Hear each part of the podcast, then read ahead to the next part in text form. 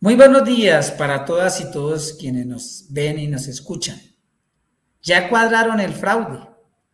El pasado martes la Cámara de Representantes y el Senado sellaron la estrategia para permitir que desde las alcaldías y las gobernaciones y lógicamente desde la presidencia se puedan firmar convenios administrativos y desembolsar recursos en el periodo de elecciones, echando abajo la ley que permitía ofrecer las garantías para que no se hiciera política con los recursos públicos. Contrariamente, hace seis años, el presidente de la República, siendo senador, y frente a la propuesta de eliminar la ley de garantía del gobierno de ese entonces, decía, el gobierno está tratando de eliminarla para poder liberar el gasto que puede traducirse en mermelada y en la tentación de la corrupción en las elecciones. Eso la será la democracia colombiana. ¿Cómo cambian el discurso, no?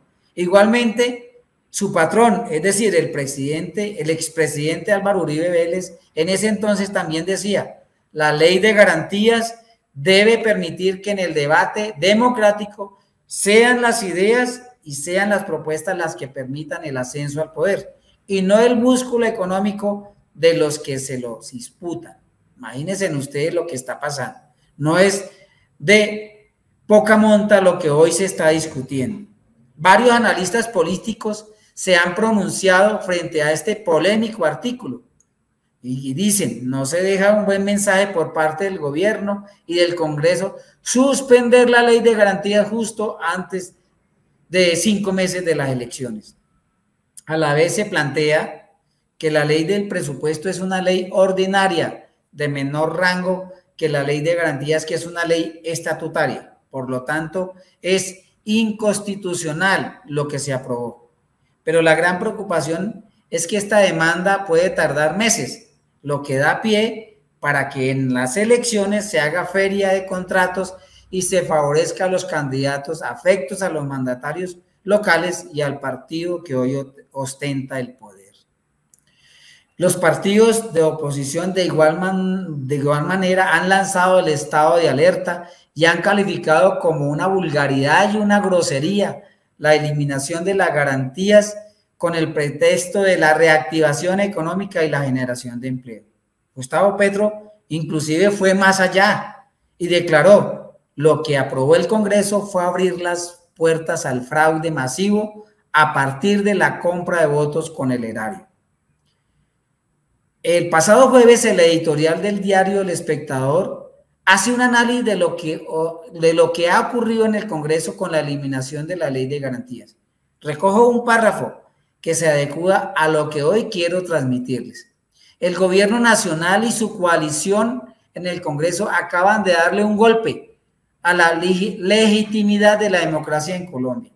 Acaban de abrir un espacio muy grande para la corrupción en todo el país con el beneplácito del gobierno que supuestamente está comprometido con la lucha por la transparencia. Todo está servido para que quienes hoy ostentan el poder lo mantengan.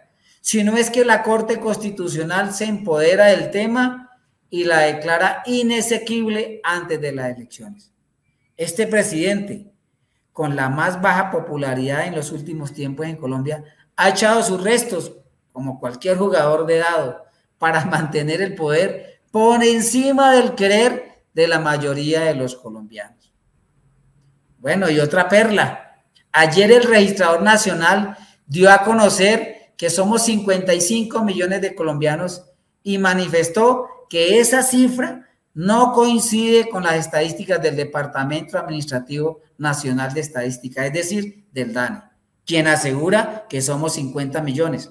A cinco meses de las elecciones, estas contradicciones dejan un mal precedente y algo, algo huele mal, pues no está claro cuál es el censo electoral para las elecciones de marzo del 2022 y las presidenciales.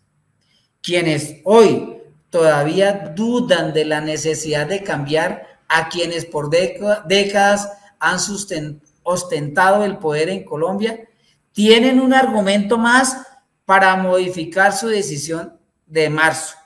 necesitamos una abrumadora votación apoyando las listas de los partidos alternativos y progresistas para alcanzar la mayoría en el Congreso, porque ya cuadraron el fraude.